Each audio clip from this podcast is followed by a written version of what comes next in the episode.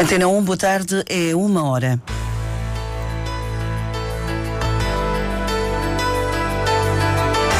Antena 1 Madeira. Informação.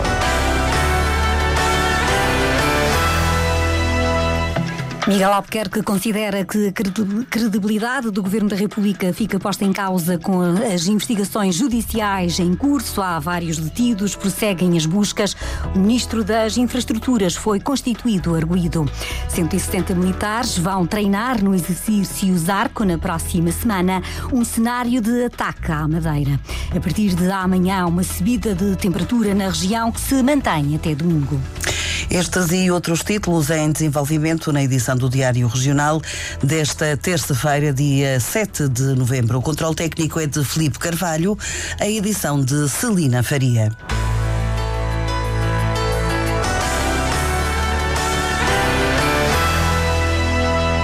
Líder do Governo Regional entende que as detenções e as buscas que estão em curso a nível nacional descredibilizam as instituições. Miguel Albuquerque comenta o assunto que está a marcar a atualidade política em Portugal. A justiça tem que funcionar, é um poder independente. Agora, do ponto de vista da credibilidade das instituições democráticas, é muito mau, porque isto faz com que comecem cada vez mais, e aliás isso tem acontecido, a emergir uh, forças radicais e populistas. E neste momento, eu acho que o grande desafio da Europa e o grande desafio dos próximos anos, no que diz respeito às democracias pluralistas, é manter os partidos de centro no eixo da ação política, porque a radicalização não leva a lugar nenhum. Esta emergência dos populismos são preocupantes. Nas últimas horas, o ministro das Infraestruturas foi constituído arguído. Já foram detidas cinco pessoas, entre outros o chefe de gabinete do primeiro-ministro, o empresário Diogo Lacerda Machado, próximo de António Costa, e o presidente da Câmara de Sines. Há várias buscas em curso por suspeitas relacionadas com o projeto de exploração do lítio em Montalegre. O primeiro-ministro e o presidente da República cancelaram a agenda de hoje. Miguel Albuquerque define a conclusão do novo hospital, a habitação e a diminuição da dívida como prioridades para os próximos quatro anos. Estas prioridades estão escritas no programa de governo que foi entregue hoje no Parlamento Regional. Vamos prosseguir este caminho de consolidação orçamental, as boas contas públicas e diminuição progressiva da dívida da Madeira, porque isso dá credibilidade e dá, sobretudo, segurança para o futuro.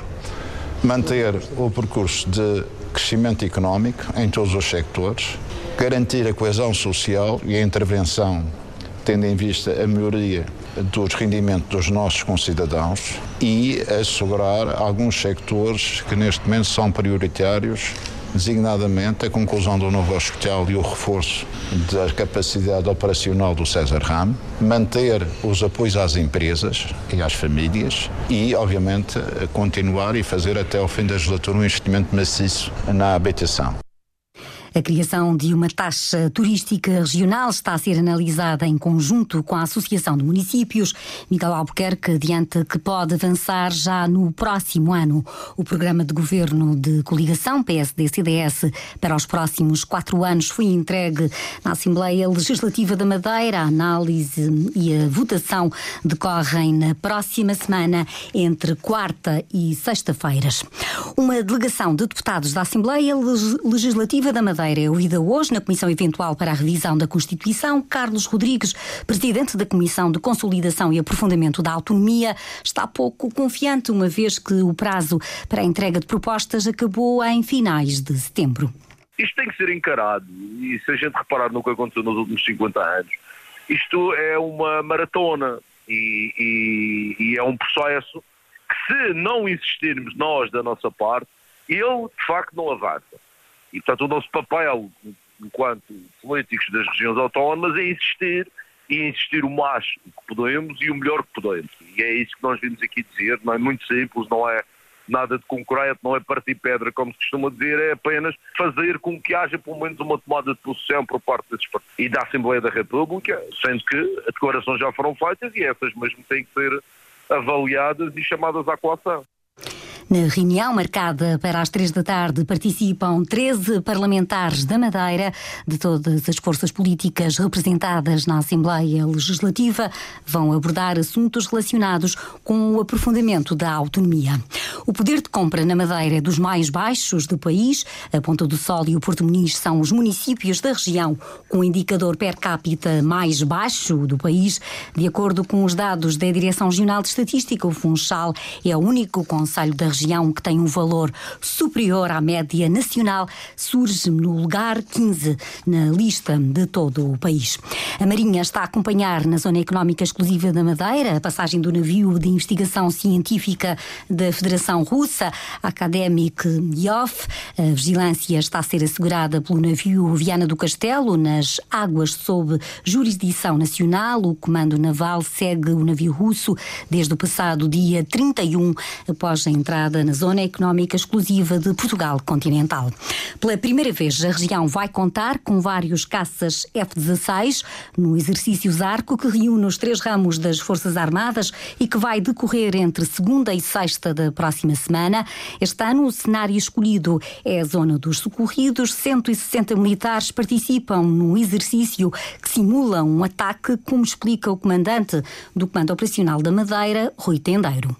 Este ano, pela primeira vez, vamos treinar um cenário puramente militar, portanto, vamos simular que a Ilha da Madeira está a ser atacada e vamos defender infraestruturas críticas apenas com meios militares teremos pela primeira vez no exercício Zarco aeronaves F-16 da Força Aérea Portuguesa. Qual é a nossa capacidade de defesa da ilha? A capacidade é grande, portanto temos cá os três ramos das Forças Armadas representados e é o suficiente para defendermos numa primeira fase. Numa segunda fase teremos que ser reforçados com meios do continente, que é aquilo que vamos ter agora no exercício Zarco. Portanto, as aeronaves da Força Aérea não são só as que estão sediadas em Porto Santo, mas são aquelas que virão do continente para reforçar as que estão sediadas aqui em Porto Santo.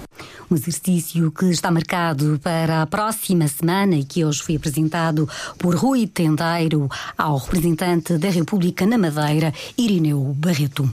As duas listas para as eleições no Marítimo estão em conformidade com a lei. O atual presidente da Assembleia Geral eh, vai reunir-se com os representantes das duas candidaturas. José Augusto Araújo explica os procedimentos até às eleições. Já foi verificado tudo isso, está tudo em conformidade. Uh, pronto, e já está.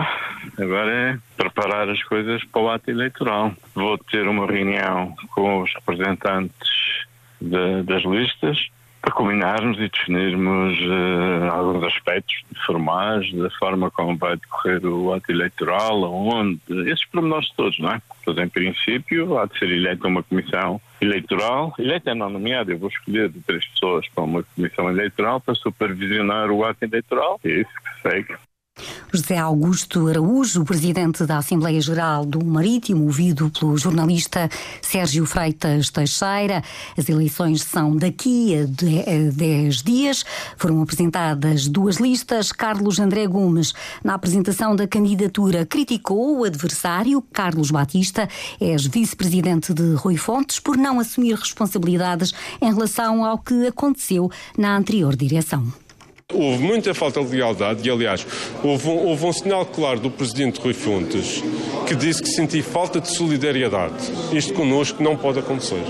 Quem está connosco tem que ser leal e solidário.